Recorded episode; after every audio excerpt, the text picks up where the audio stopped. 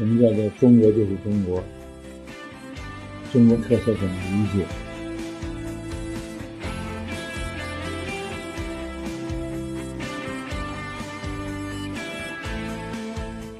那好了，和东亚模式有相似性的，在这个世界上还有。我在讲课中经常给学生们说：你们如果去看看和东亚模式相似的，在欧洲是孟德拉贡，就在西班牙的北部巴斯克地区。有一个庞大的合作社企业叫蒙德蒙德拉贡，他在北京有办事处，也有他的宣传介绍推广等等。他是全员股份制，有点像华为。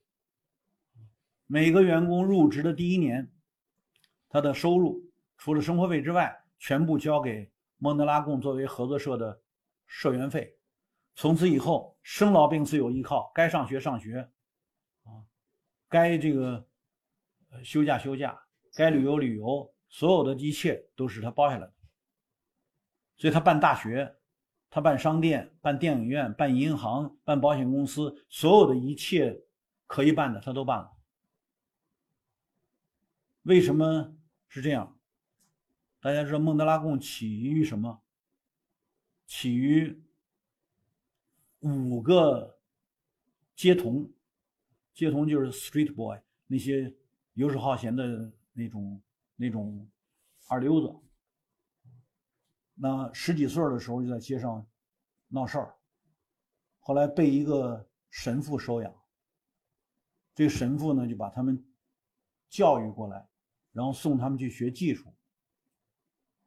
这些人呢，这五个人学了技术，开始能够独立生存，并且小有成就。那当老神父去世的时候，这五个人在老神父的遗体前发誓：“我们五个人联合起来，继承老神父的意愿，把民众动员发动起来，加入我们的合作社。”所以，他是西班牙巴斯克地区的五个技术人才联手发起的综合性合作社。所以，他一上来就是一个综合性的企业。那现在发展到了西班牙的第四大企业，巴斯克地区的第一大企业。好了，再多说一句，一般人说到这儿就算了，我还希望再抓了一个范畴给大家拼一下，就是巴斯克地区是什么？你们听说过巴斯克吗？巴斯克的地方警察是当地人，巴斯克的治安警察就是武警，是中央政府的。西班牙是个王国，但它的各个地区是都在闹独立。你们可能听说过那个踢足球踢特棒那个叫什么？啊？那个那个那个那个地儿叫什么？他在闹独立。巴斯克也是一个长期闹独立的地区。它跟法国，法国的南部是巴斯克，西班牙的北部是巴斯克。巴斯克原来是个王国，后来被。西法两国把它分了，因此巴斯克一直是个不稳定地区，一直有巴斯克独立运动，啊，就跟爱尔兰的独立运动有爱尔兰共和军，巴斯克长期是有大量的恐怖活动发生的，所以啊，政府对于这种改造过来，就是街童很容易被恐怖分子利用啊，嗯，他们自己向善从良了啊，然后就变成了一个合作社。然后发展起来，把大量的失业人口纳入到他们这个体系，对巴斯克地区的政治稳定，这是民族分裂地区对民族分裂地区的政治稳定、经济稳定有绝对好处的企业，当然会得到西班牙的全力支持，所以它就变成巴斯克第一大企业。所以我们不要仅看五个街童向善，这是个力量，但是还有背景。好了，这就接着就可以说到另外一个以色列。大家都知道，以色列有合作社，有公社，有集体经济，啊，但是很少有人说的。大家只是好奇的说到以色列的集体经济，一手拿镐，一手拿枪，然后就没有下文了。为什么？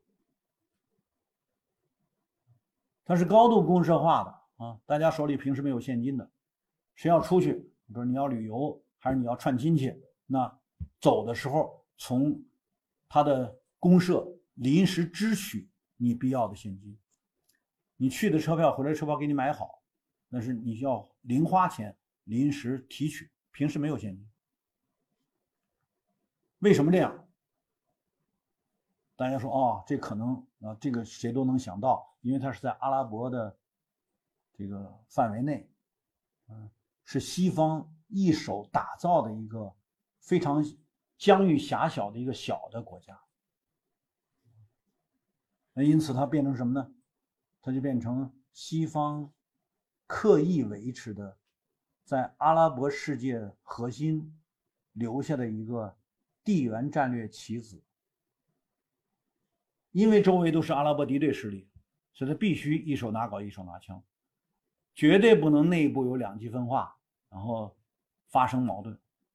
所以大家一定是共同生活，一定是一种啊兄弟关系，我们才能共同战斗。才能对付得了随时发生的袭击。所以这个组织的存在，尽管它是完全像就是完全公社化的这种拿工分的这种方式，它被叫做合作社，但实际上是地缘战略的一个很重要的棋子。那它的资金从哪儿来？仅不断的从各个国家往这儿安排定居人口，形成定居方式的集体经济，啊，集体化存在。